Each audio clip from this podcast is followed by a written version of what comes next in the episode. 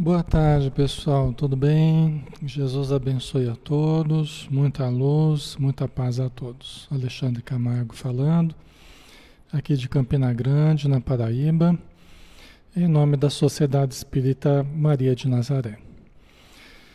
Muito bem, né, pessoal? Vamos começar. Já estamos na hora, né? Um grande abraço em todos. Sejam todos muito bem-vindos, tá? Vamos fazer a nossa prece para nós iniciarmos, né? Vamos fechar os olhos e procurar ativando as nossas possibilidades de captação das correntes vibratórias que perpassam os espaços o tempo todo, que nos perpassam o tempo todo e que nós podemos ativar a nossa capacidade de captar essas energias, esses pensamentos elevados, comungarmos dessas frequências mais luminosas, mais saudáveis, que vibram em todo o universo. Senhor Jesus, estamos juntos novamente, Senhor, em torno da tua mesa para comermos do pão da alegria, da fraternidade, para comungarmos contigo neste clima de paz, ouvindo os teus ensinamentos e assimilando a luz que irradia de ti. Obrigado, Senhor, por mais essa oportunidade. Obrigado aos espíritos amigos enviados por ti para toda a humanidade e que vem em teu nome derramar sobre todos nós as tuas bênçãos, envolvendo os nossos lares, os nossos corpos, mas acima de tudo as nossas almas, para que nós possamos de fato instalar o reino de Deus dentro de nós e na face da terra. Obrigado por tudo, Senhor. Abençoa os sofredores da vida espiritual e que eles também recebam todo o auxílio, toda a luz e toda a paz que necessitam. Que assim seja. Muito bem, pessoal, vamos lá, né? Eu queria trazer para vocês, a, a princípio, aqui antes da gente iniciar o nosso estudo, uma poesia do livro Parnaso de Além Túmulo, do Abel Gomes, que se chama Temos Jesus. Ele começa dizendo: Desaba o velho mundo em treva densa, e a guerra, como lobo carniceiro, ameaça a verdade e humilha a crença nas torturas de um novo cativeiro. Mas vós, no turbilhão da sombra imensa, tendes convosco o excelso companheiro, que ama o trabalho e esquece a recompensa no serviço do bem ao mundo inteiro. Eis que a terra tem crimes e tiranos, ambições, desvarios, desenganos, asperezas dos homens da caverna. Mas vós tendes. Opa, Peraí que eu dei uma. escapou aqui. Peraí. Aqui, ó.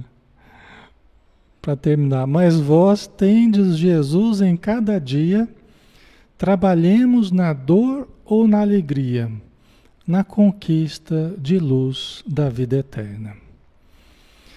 Poeta Abel Gomes, né? escritor, poeta, professor, nascido em Minas Gerais, em 30 de dezembro de 1877 e falecida em 1934, né? E que traz esse, esse bonito poema aí pra gente. Ok, pessoal, vamos então começar o estudo de hoje. Vamos dar sequência, né, ao Evangelho de Mateus, na visão espírita, obviamente, né? E vamos para o nosso sexto estudo, né?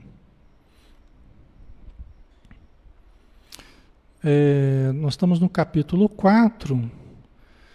É, Jesus ensina e cura. Né? Nós vimos na semana passada, nós vimos é, o chamado de Jesus para Tiago, João, é, Pedro e André, né? entre outras coisas que a gente conversou. E nós vamos dar sequência né, no começo do, do trabalho de Jesus. Né? Jesus está começando a sua atividade mais intensa, pública, vamos dizer assim. Certamente ele devia fazer muita coisa, devia ajudar muita gente desde a infância. Mas a gente vai tendo um conhecimento maior nas atividades dele após né? Esse período aí seria em torno de 30 anos, né? Ele teria vivido na sua tarefa pública de 30 a 33. Já pensou o que ele viveu até 30 anos? E que a gente não tem muita notícia, vamos dizer assim, né? Imagina quanta coisa ele deve ter feito até 30 anos, né? Mas a tarefa que ficou registrada, né, as ações dele públicas, mais notórias seriam nesse período de 30 a 33, né? Três anos. Imagina quantos livros daria para ter escrito, né? Só com o trabalho dele preparatório, vamos dizer assim, né? Ok. Então vamos lá. Jesus ensina e cura capítulo 4, versículo 23. Jesus percorria toda a Galileia, ensinando em suas sinagogas, pregando o evangelho do reino e curando toda e qualquer doença ou enfermidade do povo. Tá? A gente viu que Jesus ficando sabendo sabendo da morte ou da prisão de, de João Batista, né? sabendo da prisão de João Batista, Jesus foi para Cafarnaum, foi morar em Cafarnaum. Até mostrei o mapa para vocês, né? O, o, lago de Genezaré ou o mar da Galileia, né? Um local tão abençoado por Jesus, porque Cafarnaum, Betsaida, Corazim, várias cidades ali na beira do lago receberam muito de Jesus, muito, muito, muito, né? Jesus chegou até a dizer num certo momento é, da vida dele, né, ele chegou até a dizer, ai de Tim, Bets, ai de Tim Corazim, ai de Tim Cafarnaum, ai de Tim Betsaida, ai de ti Corazim. Porque se Sido e Tiron e Tiro tivessem recebido parte do que vocês receberam, né? Estariam de pé até hoje. Né? Querendo dizer que, olha, ai de vocês, né? em Cafarnaum, Betsaida, Corazim, porque as cidades antigas né, de Tiro e Sidon, né, é, se tivessem recebido tanto que, que essas cidades estavam recebendo, estariam de pé até hoje. Né? Teriam aproveitado os recursos, né? estariam de pé até hoje. Interessante, né? Só para a gente ter uma noção como que, que essas cidades foram abençoadas, né? Esses vilarejos, né? Receberam a presença quase que diária ali de Jesus, né? Nas suas andanças, né? Perambulando para um lado para o outro. Jesus percorria toda a Galileia, porque nós estamos falando desse, desse pedaço, né? É, é, da Palestina, da região norte, que eu já mostrei para vocês o mapa, nós estamos falando daquela região na beira do lago, né? Na Galileia, a região mais norte da Palestina, tá? Que pega inclusive aquela parte lá do lago do Genezaré e todas essas cidades, Nazaré, né? Todas essas que a gente está falando, né? E ensinando em suas sinagogas, pregando o evangelho do reino. Então vamos dar uma paradinha aqui. A gente falou outro dia sobre isso, né? Jesus percorria toda a Galileia ensinando em suas sinagogas. Né? Eu falei, comparei para vocês, seria a mesma coisa que hoje nós espíritas percorrêssemos várias cidadezinhas de uma certa região falando sobre a doutrina espírita. Seria praticamente a mesma coisa. A mesma coisa não seria porque Jesus é Jesus, a gente é a gente, né? A autoridade de Jesus, o exemplo de Jesus é, é or concur, né? Nós não, não estamos nem, nem perto disso. Mas em termos de, de, de contraposição, né? em termos de contraposição, de mudança, em termos de renovação, seria, seria algo parecido. Né? Jesus ensinando o Evangelho, né? E, e, nas sinagogas, que eram locais onde se falava sobre o judaísmo, né? Onde se lia o Antigo Testamento, onde se liam os profetas, Moisés, né? e Jesus, num, num, num primeiro momento, ele chegou numa sinagoga, ele leu uma passagem de, de Isaías que falava sobre a vinda do Messias, e ele leu, fechou e falou assim: Olha, hoje se cumpriu essa profecia. Você já pensou? Né? Hoje se cumpriu essa profecia. Aí quiseram pegar ele, quiseram matar Jesus na hora.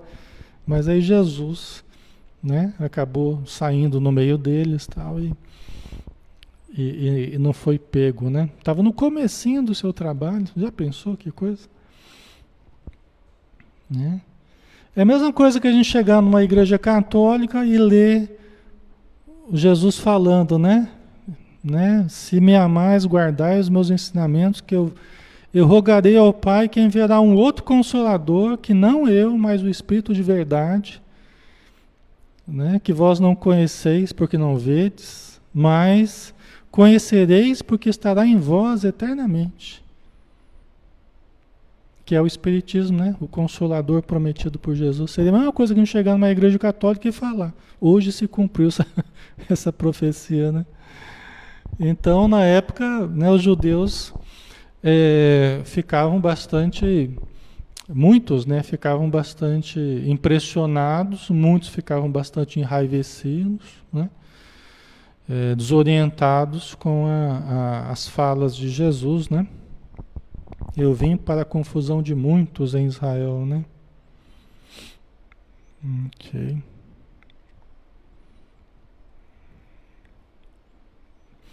Emmanuel diz que Jesus veio em meio aos, aos judeus, veio naquela região, em meio ao, ao povo hebreu, aos judeus, né, os israelitas, tá?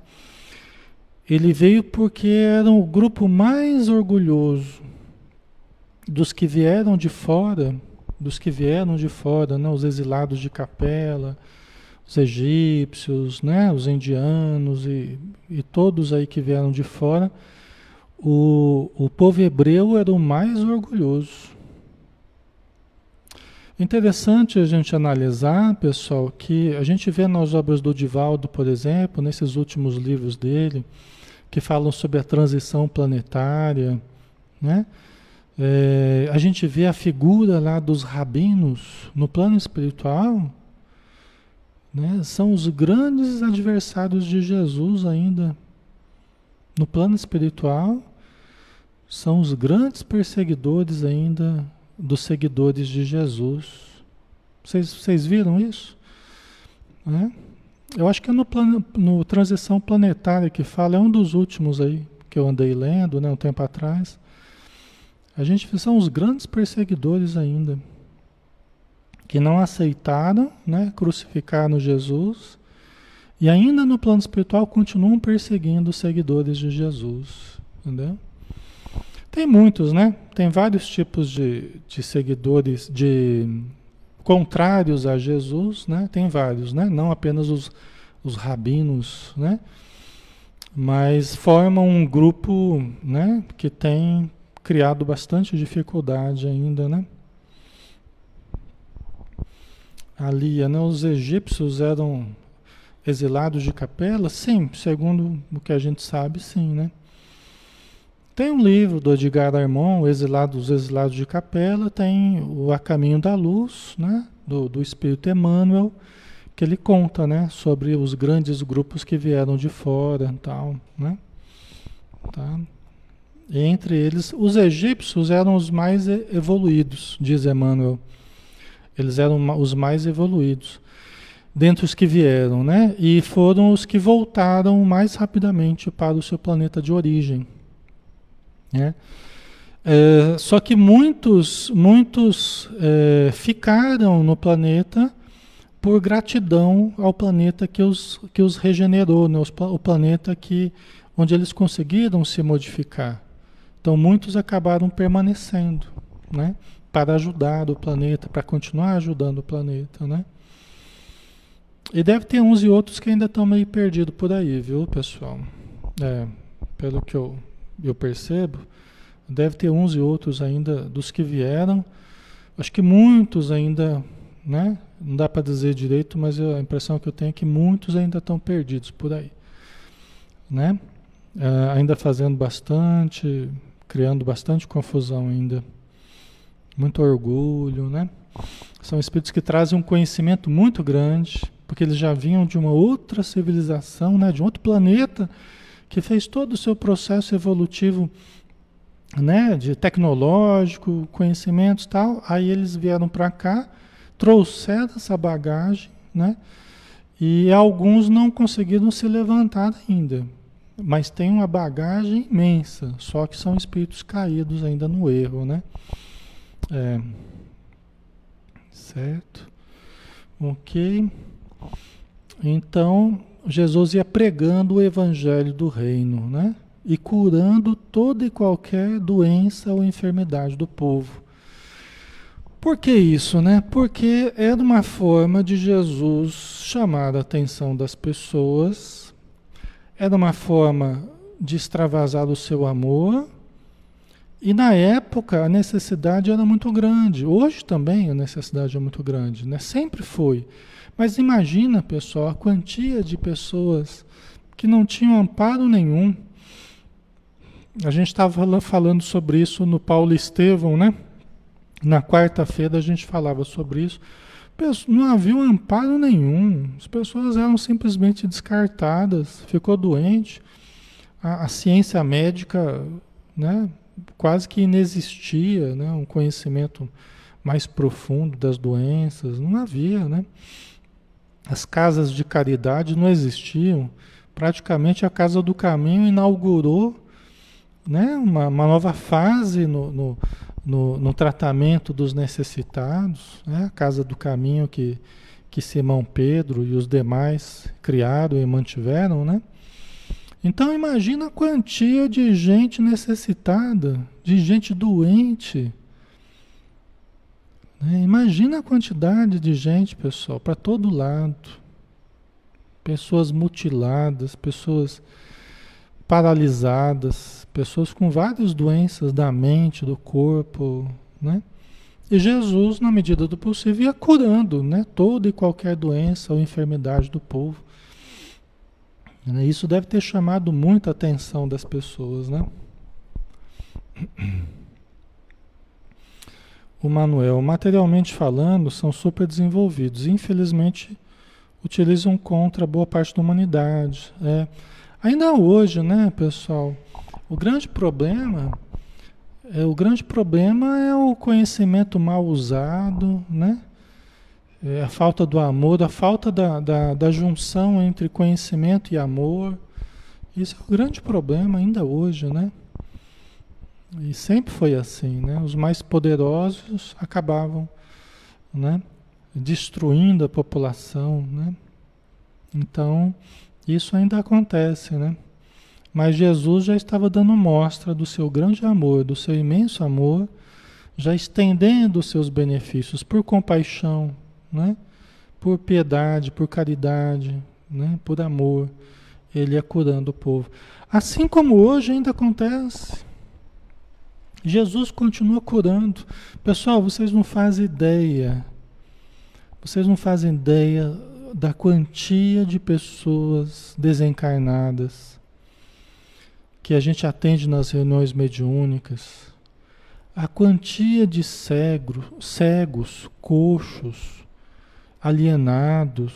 Vocês não fazem ideia da quantia de gente doente Dizem os espíritos que nas nossas reuniões públicas nós temos três, quatro vezes mais pessoas do que os encarnados.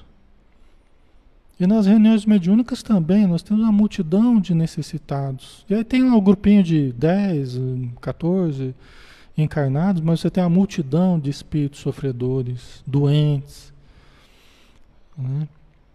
E a gente vai em nome de Jesus, vai ajudando, fazendo prece junto com eles. Eles vão incorporando, a gente vai né, fazendo um tratamento com eles, eles vão sendo curados em nome de Jesus.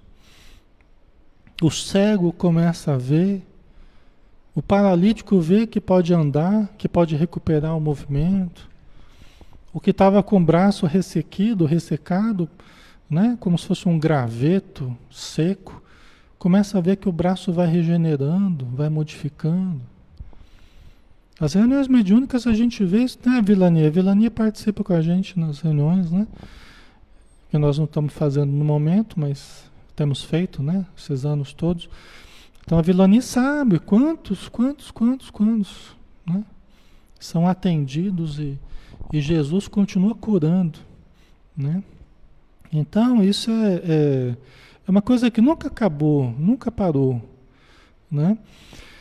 É, só que a cura profunda, a cura verdadeira e profunda, não é exatamente a cura do corpo, nem mesmo a cura do perispírito, não é a cura profunda, verdadeira. A verdadeira cura é a cura da alma.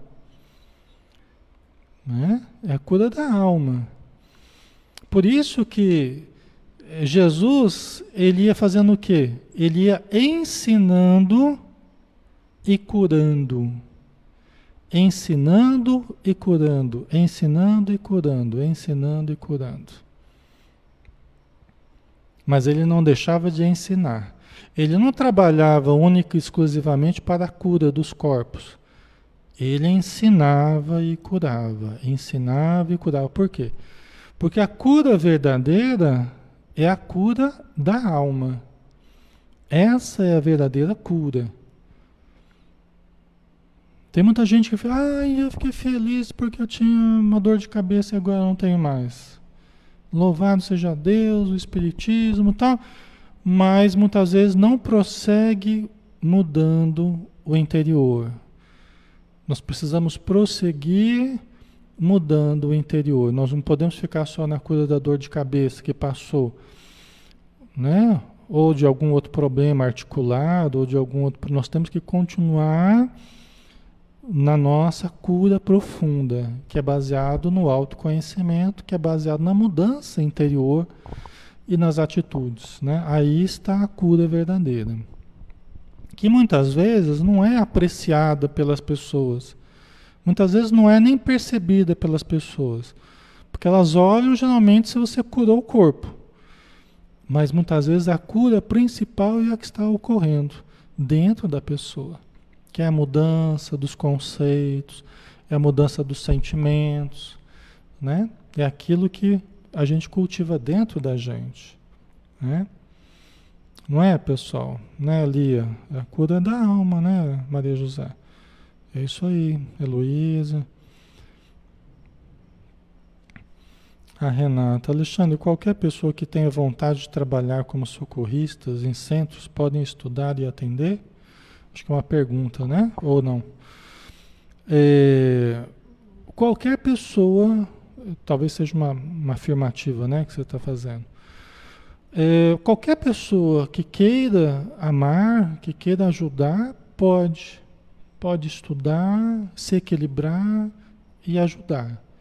A nossa capacidade de ajudar estará diretamente relacionada com o quanto nós nos ajudamos. Aí a gente tem que lembrar o próprio Jesus, quando ele falava assim: só quem ajunta pode distribuir. Só quem ajunta pode distribuir. Né? Então nós temos que ajuntar equilíbrio, temos que ajuntar consciência, amor, né, para podermos ajudar. Entendeu? Porque aí a gente, equilibrado, a gente vai saber melhor como ajudar. Né? A gente vai saber melhor como ajudar. Porque o nosso amor tem que ser direcionado pela, pelo discernimento.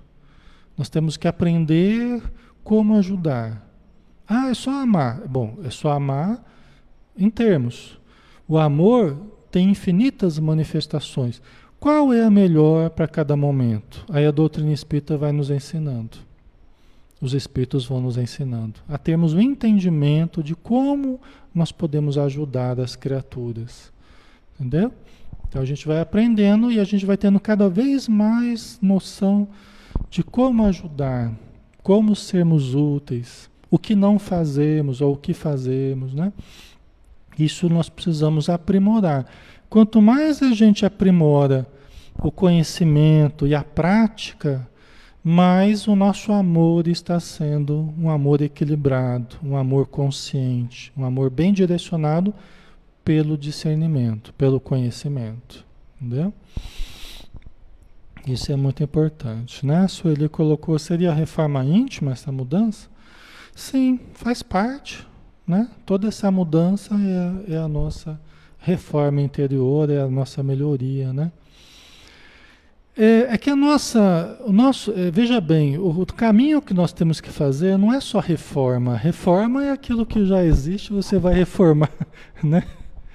O nosso caminho é desenvolvimento, né? não é só reformar, é construir o edifício do nosso ser. Né?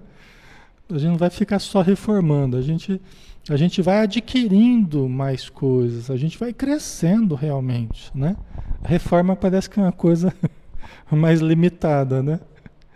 mas nós vamos construindo realmente muito mais para o nosso espírito, porque nós podemos muito mais, né? Deus está em nós, presença divina, nós temos que fazer o Deus em nós crescer, né? Ok. É um processo educativo, né, Ivone Carvalho? É um processo educativo. Né? Vamos nos educando, vamos aprendendo, vamos desenvolvendo potenciais, né? Tá? Ok? Vamos lá. A sua fama espalhou-se por toda a Síria, de modo que lhe traziam todos os que eram acometidos por doenças diversas e atormentados por enfermidades, bem como endemoniados, lunáticos, paralíticos, e ele os curava. É? Então, olha só, a coisa foi expandindo, né? Veio gente não só da Galileia, não só de outros lugares, mas vinha gente da Síria, né? que era uma região próxima ali. Quer dizer, todas as regiões começaram a vir pessoas. Porque imagina, você não tem hospital, você não tem SUS, você não tem nada. Só tem os vale, vale dos imundos, né? Vale dos leprosos, só tem a exclusão da sociedade. Então o pessoal ouvia falar que tinha alguém que estava curando, algum profeta, algum. E ia atrás, né? Ia atrás. Era a única coisa que tinha, né? Muitos certamente nem eram, nem tinham capacidade de curar, muitos nem eram profetas, né? Certamente, né? Como sempre existiu, né? Mas eis que surge Jesus nesse contexto, né? Eis que surge Jesus. Então, acometidos de doenças diversas, Imagina, né?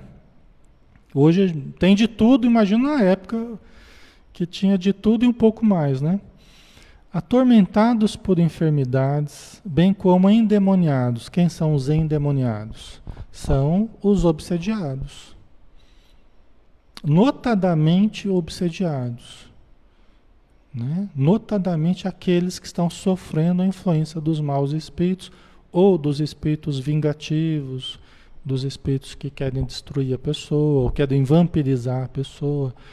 Mas naqueles que estão doentes, muitos, pessoal, que estavam doentes, e até hoje, muitos que estão doentes, já é por conta da presença de espíritos.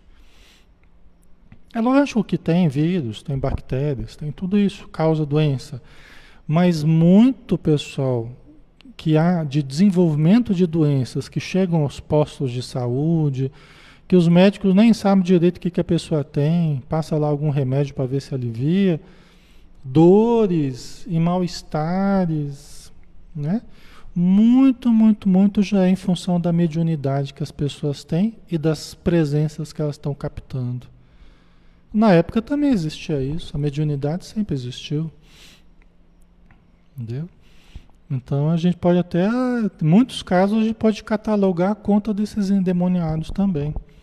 Assim como hoje, né? Assim como hoje. Muitos sintomas físicos. Às vezes as pessoas me procuram porque estão com sintomas físicos variados. Às vezes a lista é grande e não estão conseguindo, com os tratamentos convencionais, não estão conseguindo melhorar. A gente vai ver quando você vai estudar mais o caso, quando você vai conversar, vai entender a história do que aconteceu e tal, você vai ver a pessoa é médium. E a pessoa está sentindo uma porção de presenças perto dela responsáveis pelos sintomas que ela está, que ela está percebendo, né? que ela está sentindo. Tá? E muitas e muitas vezes o estudo, o, o, trabalho com a mediunidade, muitas e muitas vezes é a grande cura, é a grande melhora que ela precisa. Porque ela vai ajudando aquele pessoal que está em torno de si, né? Vínculos do passado, né? Espíritos vingativos, espíritos necessitados, doentes, né? O espírito está doente do lado dela, ela começa a captar as sensações daquela doença, problemas respiratórios, dores, enjoos, né?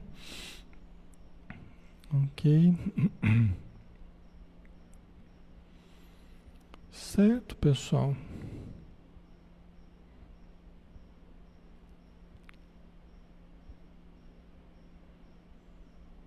É, deixa eu ver aqui. A Fátima colocou: Sou preguiçosa para estudar, mas acho que eu seria de grande ajuda. Eu sinto, mas não consigo dar continuidade, né? Uma das coisas que a gente, a gente vai melhorando, Fátima, é, gente, é fortalecer a vontade, né? Faz parte da nossa melhora nós fortalecermos a vontade. Entendeu? darmos continuidade aos nossos estudos e aos nossos trabalhos é a coisa mais importante. Darmos continuidade. Muitas pessoas caem e muitas pessoas pioram, não é porque elas não podiam melhorar, é porque elas pararam, elas não deram continuidade. Eu já vi aos montes isso acontecer. Né? Coisa mais importante é darmos continuidade. Porque dando continuidade, a gente vai oscilando, mas a gente vai mantendo. E a gente vai melhorando com o tempo. Né? Agora, quando a gente interrompe as coisas, isso é uma das coisas que mais atrapalha na nossa evolução.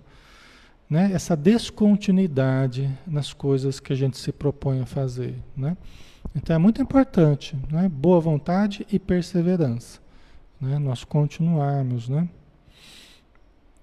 Aí tudo vai resolvendo com o tempo. Não tem nada que não tem nada que não se resolva, pessoal. Tudo se resolve com o tempo. É lógico, tem processos terminais, tem doenças terminais que estão pessoa pode morrer mesmo com aquela doença, né? Mas tudo se resolve dentro de nós, tudo pode melhorar, inclusive a própria doença terminal, que eu posso até morrer com ela, mas posso morrer com muito menos dor, com muito menos revolta, com mais aceitação, resignação, fé, né? Então tudo pode melhorar, tudo, tudo, tudo pode ser melhor se a gente continua buscando, né? Se a gente continua firme. A Anitta colocou como fortalece a vontade? É um processo íntimo, a Joana de Ângeles, ela, ela diz isso, né? ela explica isso nos livros dela, né? que é muito importante nós reprogramarmos o nosso subconsciente, pessoal. Inclusive, esse recurso da autossugestão né, é muito importante também para o fortalecimento da vontade. Pessoas que têm uma vontade muito fraca, muito indecisa, uma coisa muito inconstante, né?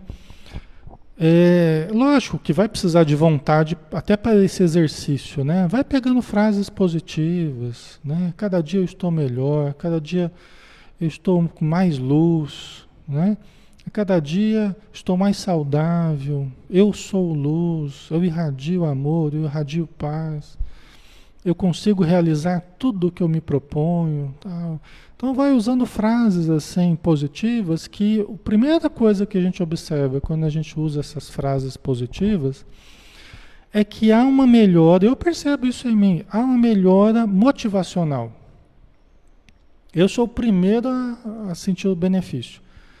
Né? E, a, e o primeiro benefício é uma melhora motivacional. A minha vibração muda, melhora, e eu me sinto com mais energia para fazer as coisas que eu preciso fazer. Entendeu? Então, esse, essa é uma das maneiras da gente desenvolver a vontade. Né? Da gente, é, é um músculo que a gente tem que desenvolver. A vontade é um músculo.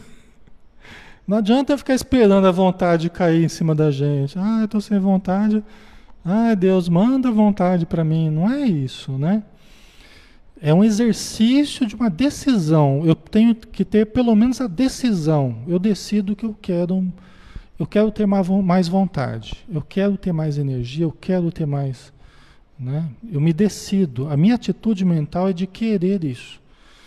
E aí tem que trabalhar, exercitar para conquistar essa energia, essa vontade, porque já existem dentro de nós. A gente precisa acessar essa potencialidade dentro de nós, né?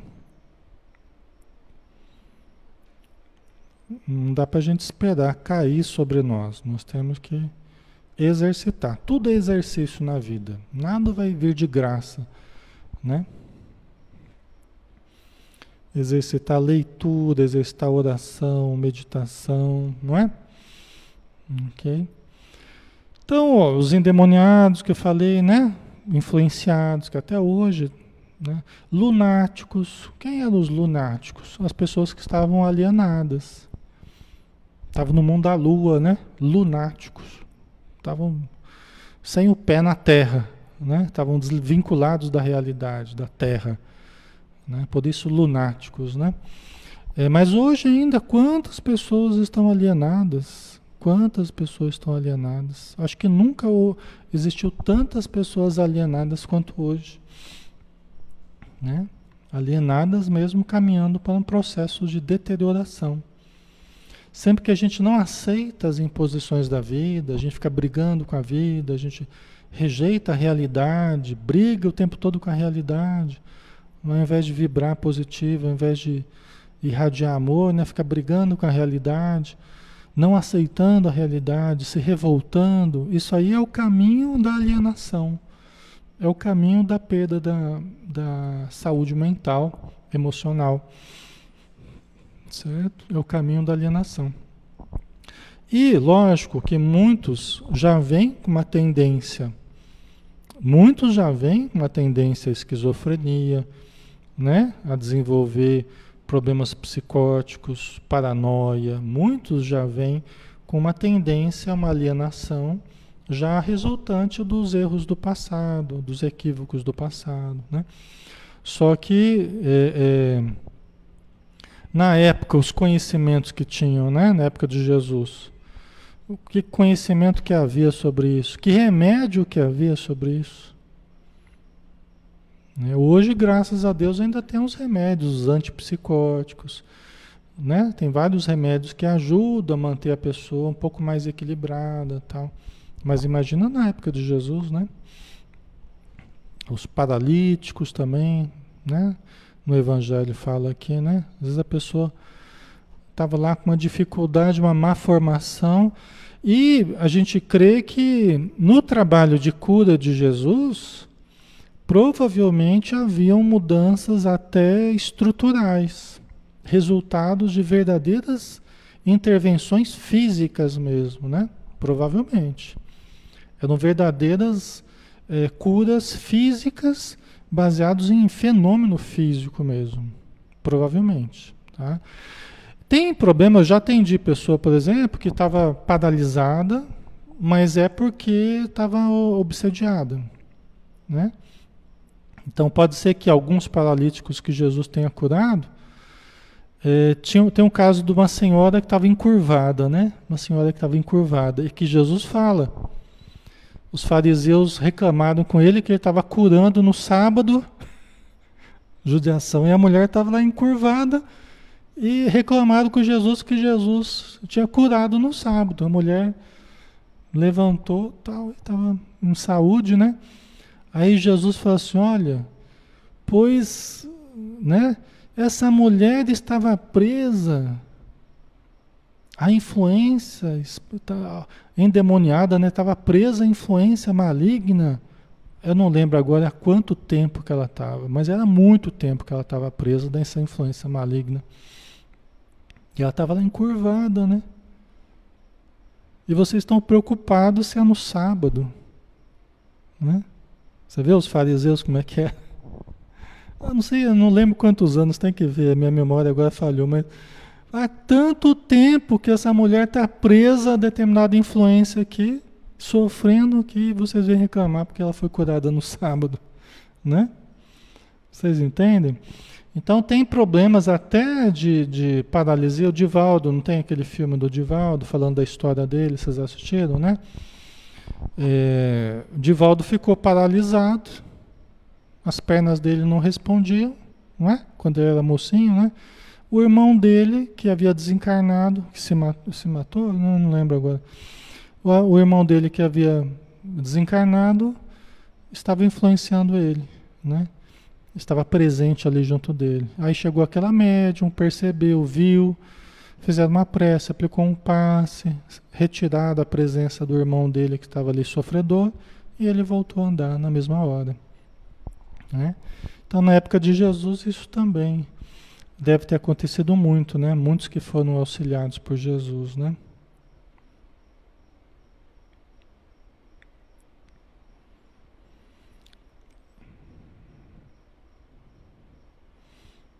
Ok. Maria Nunes, quero agradecer muito, pois vou começar a trabalhar a mente, né? Dizer as frases positivas, de que estou bem, não me queixar, obrigado. Exatamente, né? Isso mesmo. É, todo mundo que usa esses recursos, recursos da oração sincera, da leitura elevada, da autossugestão positiva, da mentalização, que é um outro recurso. Você dá uma relaxada e mentalizar a saúde. Né? Todo mundo que usa esses recursos, pessoal, todo mundo melhora. Todo mundo melhora. O quanto vai melhorar depende de cada caso, depende de cada problema, depende do quanto você investe na sua melhora. Né? Mas todo mundo que usa esses recursos melhoram. Entendeu? Todo mundo melhora. São recursos altamente positivos, altamente eficazes. Né? Cura tudo? Não cura tudo. Nós vamos precisar do remédio alopático, nós vamos precisar do, do médico, do exame, da cirurgia em determinados casos. Vamos continuar precisando, tá? Não vamos ser fanáticos, não. Mas muito do que a gente sente pode ser melhorado a partir dessa atitude mental mais positiva, mentalizar mais a saúde. Porque do que a gente tem que passar, do que a gente está passando de doenças, muito é criada por nós mesmos. Então, se a gente muda um pensamento, nós passamos a criar situações mais saudáveis para nós. Porque muito tem sido produzido por nós mesmos. É o que a Joana de Ângelo explica no livro Em Busca. Como é que é? Autodescobrimento, né? uma, uma busca interior. Ela fala isso. Tá? Muito dos nossos problemas têm sido causados pelo nosso subconsciente, é o que ela diz. Tá? Só não vou trazer a frase aqui certinho porque não, não caberia aqui, mas em outro momento eu coloco para vocês. Tá? Seguiam-no multidões numerosas vindas da Galileia, da Decápole, de Jerusalém, que era a sede lá do judaísmo, né? Da Judéia, da região além do Jordão. Né? Vinham multidões imensas, numerosas. E aí Emmanuel fala para a gente que as multidões continuam vindo. Jesus, né, o Emmanuel fala, né, comentando esse versículo 25 aqui, no livro Fonte Viva, ele fala que a multidão continua vindo. A multidão continua vindo. Tem um dos, não sei se é exatamente esse, ele fala assim: ajude a vida mental. Ajude a vida mental da população. É no livro Fonte Viva, no livro Fonte Viva. Né? O tema, o título é Ajude a Vida Mental. Vocês podem procurar lá. Ajude a Vida Mental. No livro Fonte Viva. Se eu não me engano, é em, em referência a esse versículo 25 aí. Tá? Falando que é, muitos na história atraíram, atra, atraíram a população, atraíram gente de todo lado, mas só para explorar as pessoas, só para manipular as pessoas, só para criar discórdia, só para, né? E depois descartar a população. Jesus, com Jesus foi diferente. Jesus ensinou, né? E Jesus curou Curou por dentro e curou por fora muitas das enfermidades. Com Jesus o programa foi diferente. E as multidões continuam buscando Jesus. Né? As multidões continuam buscando Jesus. Nós somos esses que estamos, né? todos que estamos aqui continuamos procurando Jesus. E Jesus continua nos curando, continua nos ensinando. Né? Suas palavras atravessaram milênios e ecoam ainda aos nossos ouvidos como um chamado à mudança, como um chamado à modificação, não é, pessoal? Um chamado à melhoria interior. Nós somos ainda essa multidão de necessitados de Jesus, né?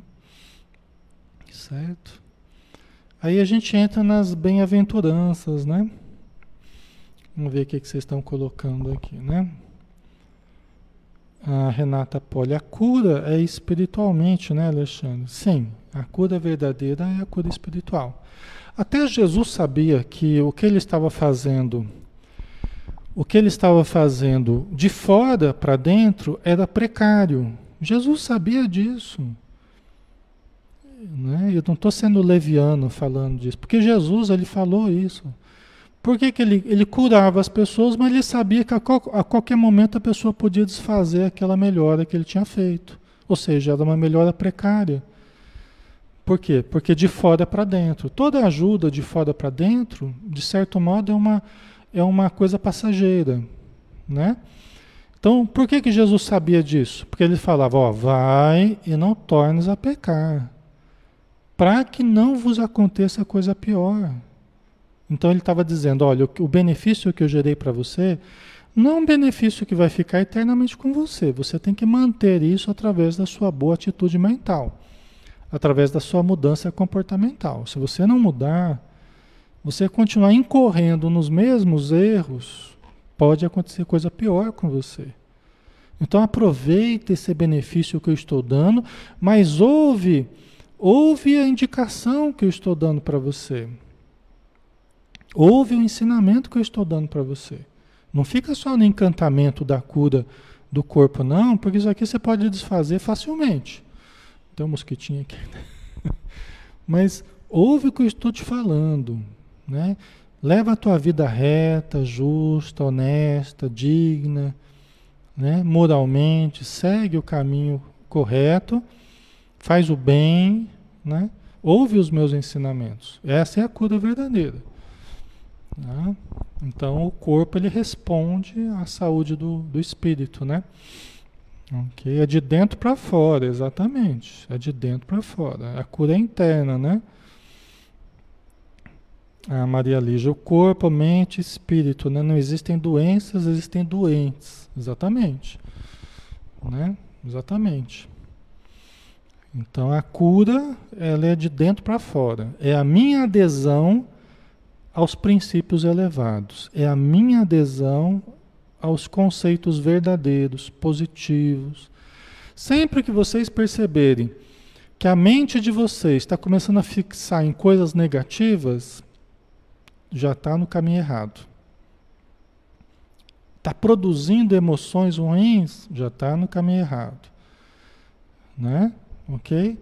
Aí nós vamos virando sentinelas de nós mesmos, nós vamos virando vigias da nossa, da nossa mente, da nossa conduta. Né? Sempre que a gente perceber isso, nós, nós temos que corrigir o caminho. Peraí, eu não estou.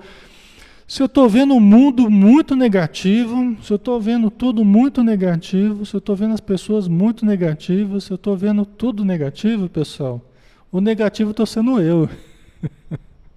eu estou com óculos escuro e eu estou vendo tudo escuro. Então o problema não é no entorno que está tudo ruim, tudo negativo, não.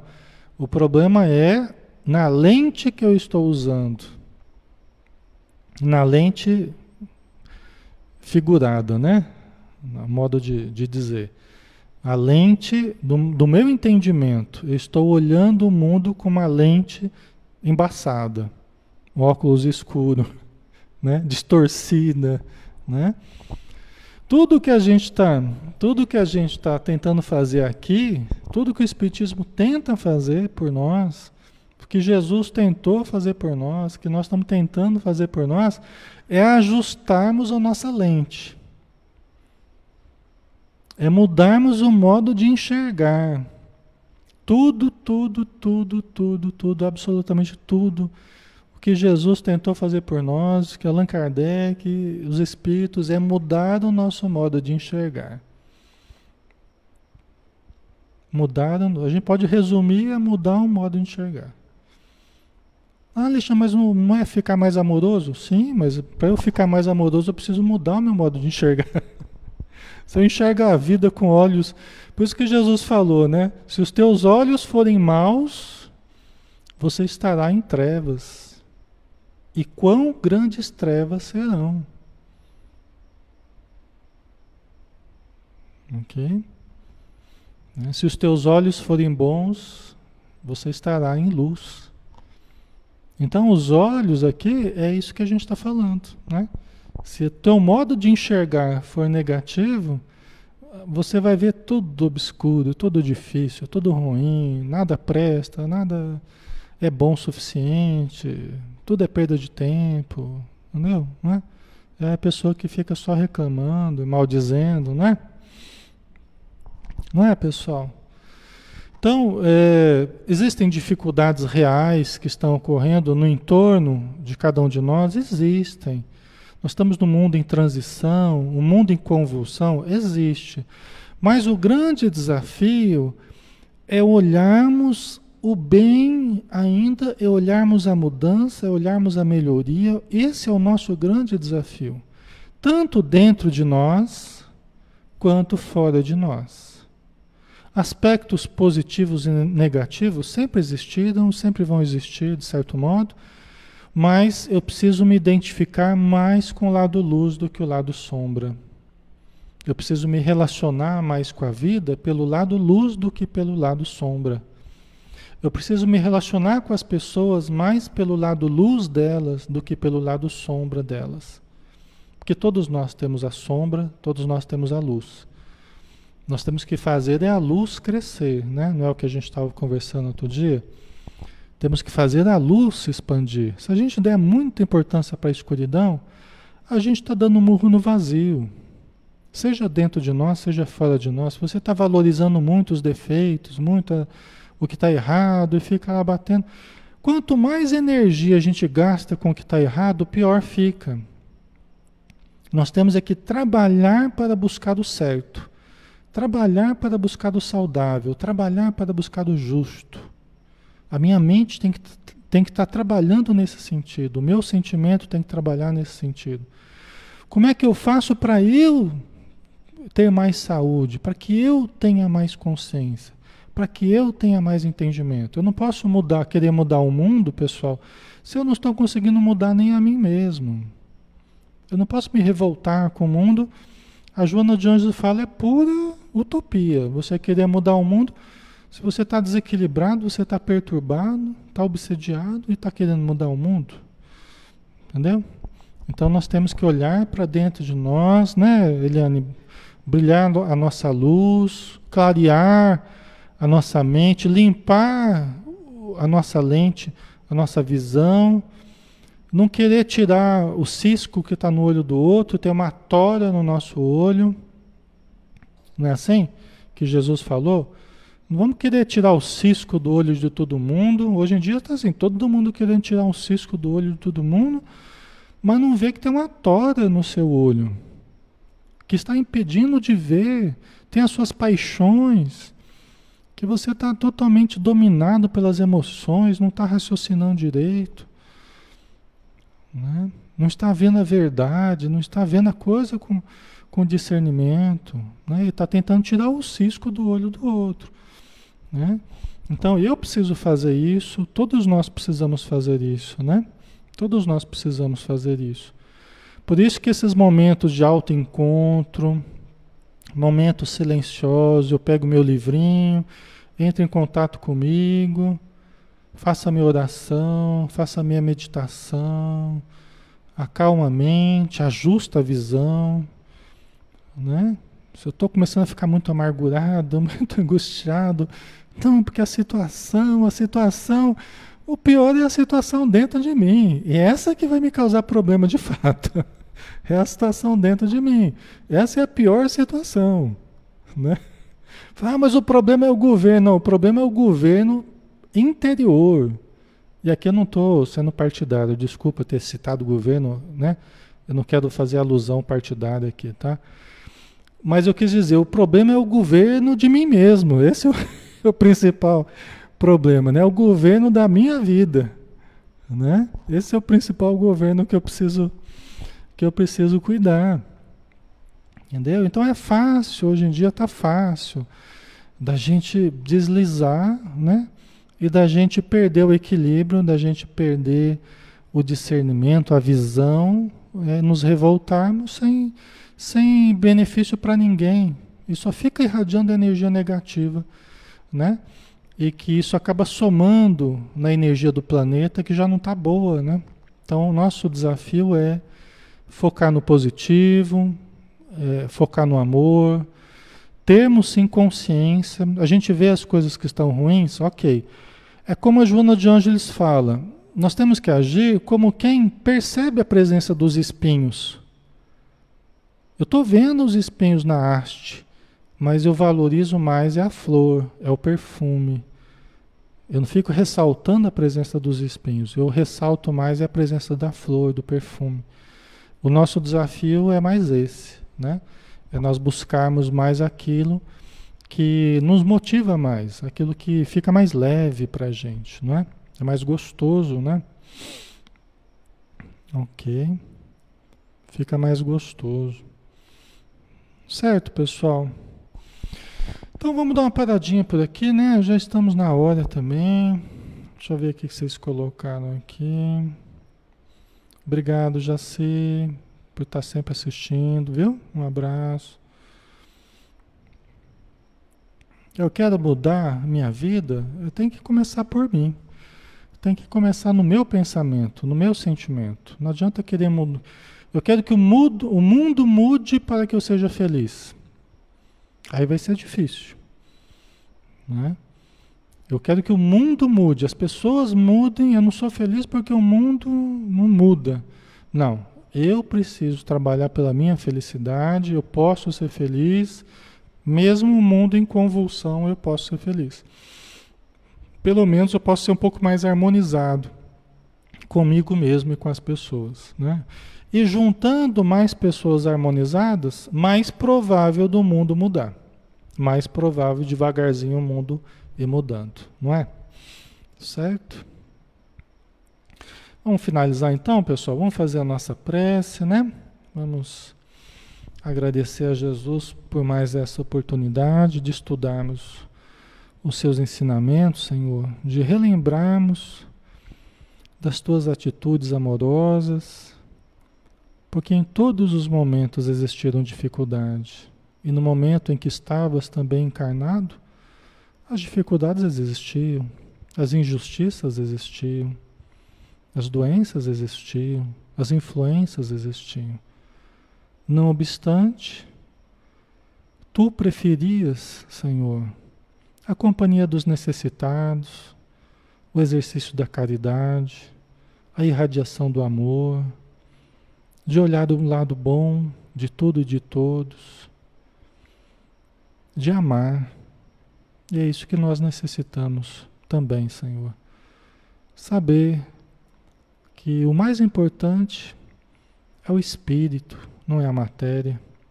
O mais importante é o que nós temos pela frente na vida espiritual, do que esperarmos que a vida material se transforme de um momento para outro, ou que se torna impossível de acontecer, a não ser progressivamente. Então ajuda-nos, Senhor, para que nós compreendamos isso e saibamos valorizar mais os recursos que temos, a oportunidade que usufruímos, a família, o trabalho, a religião, que são talentos, são recursos que nos cabem aproveitar. O discernimento, a palavra, a movimentação, nós temos muito a agradecer. Então, que possamos fazê-lo a cada dia, mais e mais. Obrigado, Senhor. Que assim seja. Muito bem, obrigado, pessoal. Obrigado por tudo aí, viu? Pelo carinho de vocês, pela presença, pela amizade, tá? Pelas energias. E amanhã temos mais, né? Amanhã é Hoje é sexta-feira, né? Hoje é sexta-feira. Amanhã temos, né? Sábado temos o livro Ação e Reação do André Luiz, tá? Então a gente conta com vocês aí. Um abraço. Amanhã às 14, às, às 16 horas, tá bom? Até mais então. Um abraço.